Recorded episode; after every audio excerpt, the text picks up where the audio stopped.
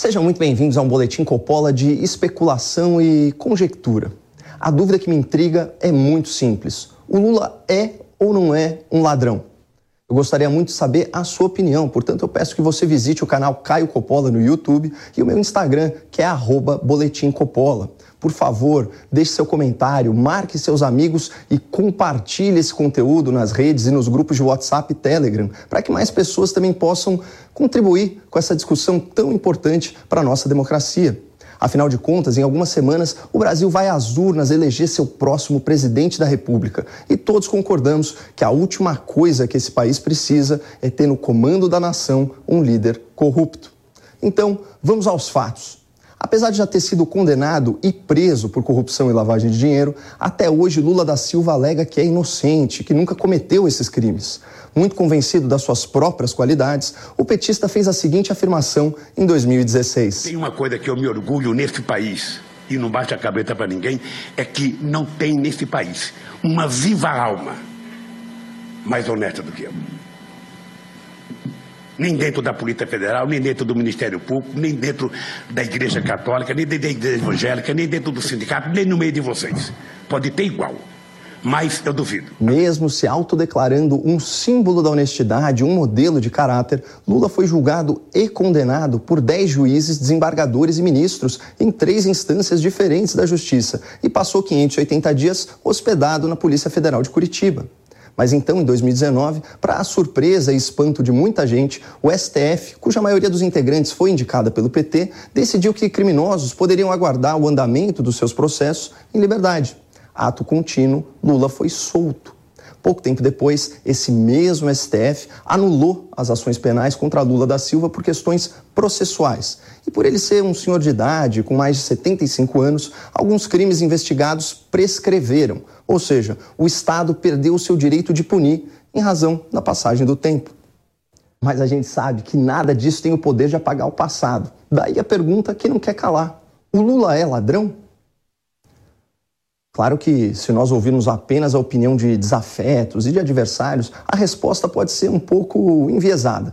Por isso, eu só vou trazer para vocês o relato de pessoas muito próximas ao Lula e de atuais aliados do petista. Começando pelo Ciro Gomes, um expoente da esquerda brasileira que já foi inclusive ministro de Lula. Segundo a orientação unânime do seu partido, Ciro declarou apoio a Lula no segundo turno. Mas vejam o que ele dizia na sua pré-campanha em julho. A estrutura judiciária brasileira é extremamente permeável a um bom advogado, com grana por trás, etc, etc. E daí, tá é o que deu. Agora o Lula apodrece onde ele bota a mão. O Lula destruiu o PCdoB. Corrupto, mas ele é corrupto ou não é corrupto? Não, rapaz, eu, se, se, você, se você me perguntar se ele é corrupto, eu acho que ele é corrupto. Eu sei que ele é corrupto. Eu apenas quero indicar que ele, para além de ser corrupto, é um grande corruptor. É só isso, uma coisa não contradiz a outra, não. Contraditório mesmo é declarar apoio a um encantador de serpentes que você diz saber que é corrupto e que vai apodrecer o Brasil. Mas enfim, outra ex-presidenciável que anunciou voto em Lula no segundo turno foi a senadora Simone Tebet. O Lula não tem a capacidade de fazer o meia-culpa né, como grande orquestrador do, do, até então maior escândalo da história da República, que foi o Petrolão.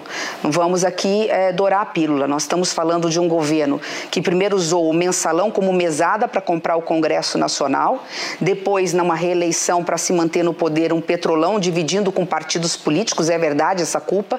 Eu faço é, é, esse reconhecimento. O governo do PT não faz, até hoje nega que houve esse, esse escândalo. Mas agora, Simone Tebet justifica seu apoio a Lula no segundo turno, dizendo que ele tem, aspas, compromisso com a democracia e com a Constituição. É uma mudança da água para a cachaça. Primeiro, ela acusa Lula de comandar um esquema bilionário de corrupção para se perpetuar no poder e denuncia que o PT subornou o Congresso para governar. Mas aí depois ela chama tudo isso de democracia e enaltece o respeito de Lula à lei e à Constituição.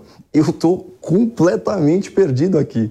Em qual Simone Tebet a gente deve acreditar? A Simone das 11h59 ou a Simone da meia-noite? Ou será que a gente deve mesmo acreditar é no testemunho convicto da sua candidata a vice? A senadora Mara Gabrilli, candidata a vice-presidente na chapa com Simone Tebet, acusou Lula de ter pagado 12 milhões de reais para não ser apontado como mentor do assassinato do ex-prefeito de Santo André, Celso Daniel.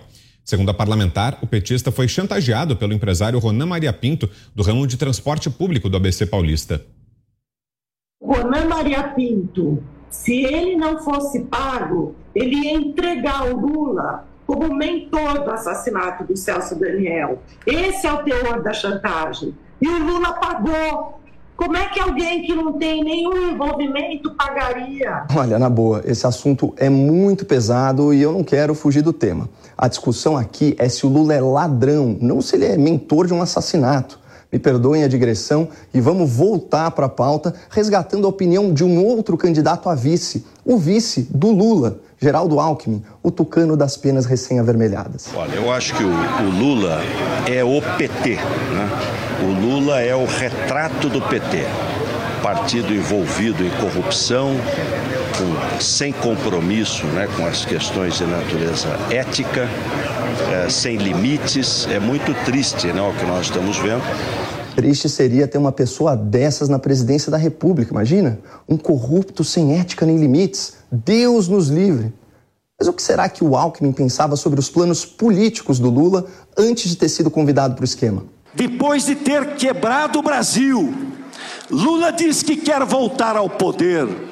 Ou seja, meus amigos, ele quer voltar à cena do crime. Não, não, não, peraí. Se o Lula quebrou e saqueou o Brasil, por que o Geraldo iria se juntar a ele agora?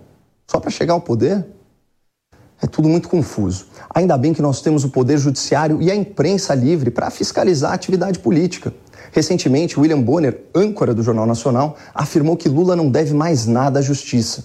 Já o ministro Gilmar Mendes, do STF, elogiou a defesa de Lula no tribunal e chorou ao prestar uma homenagem ao principal advogado do petista.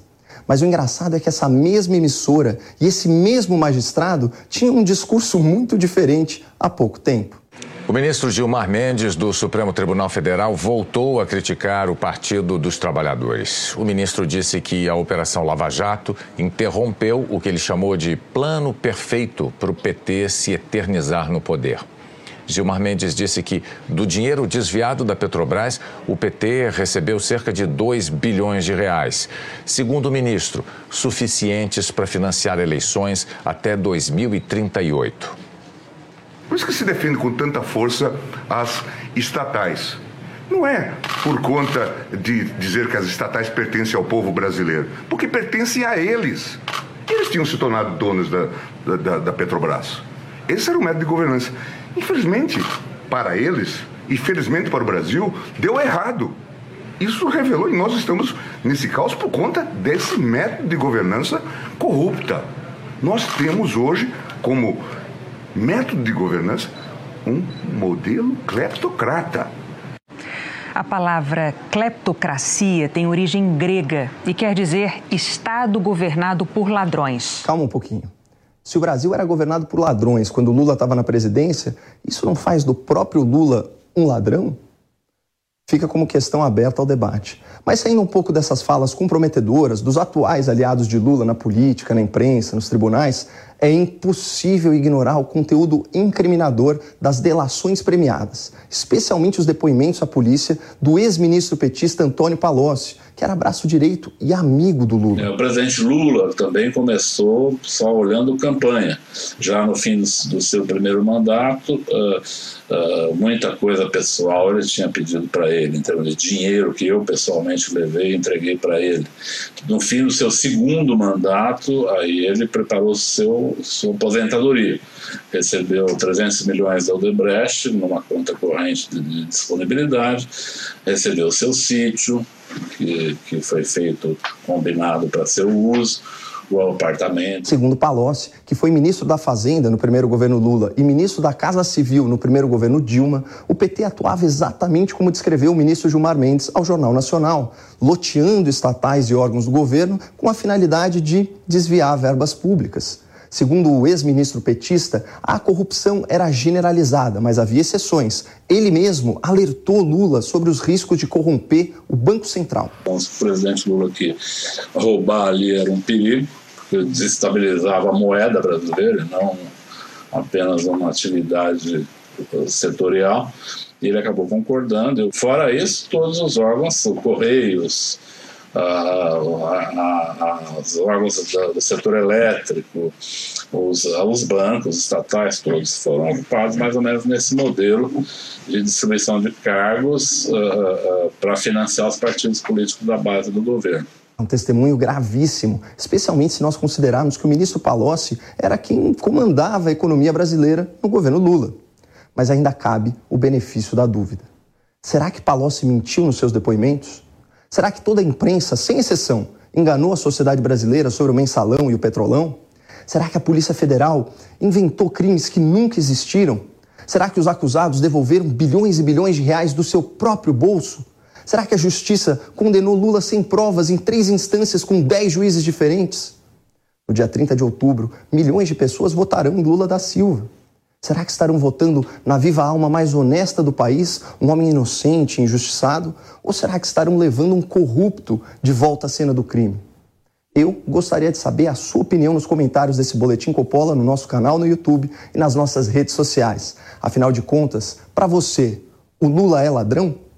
Não deixe de compartilhar para a gente conhecer o que as pessoas pensam a respeito. Muito obrigado, não percam a esperança no Brasil e fiquem com Deus.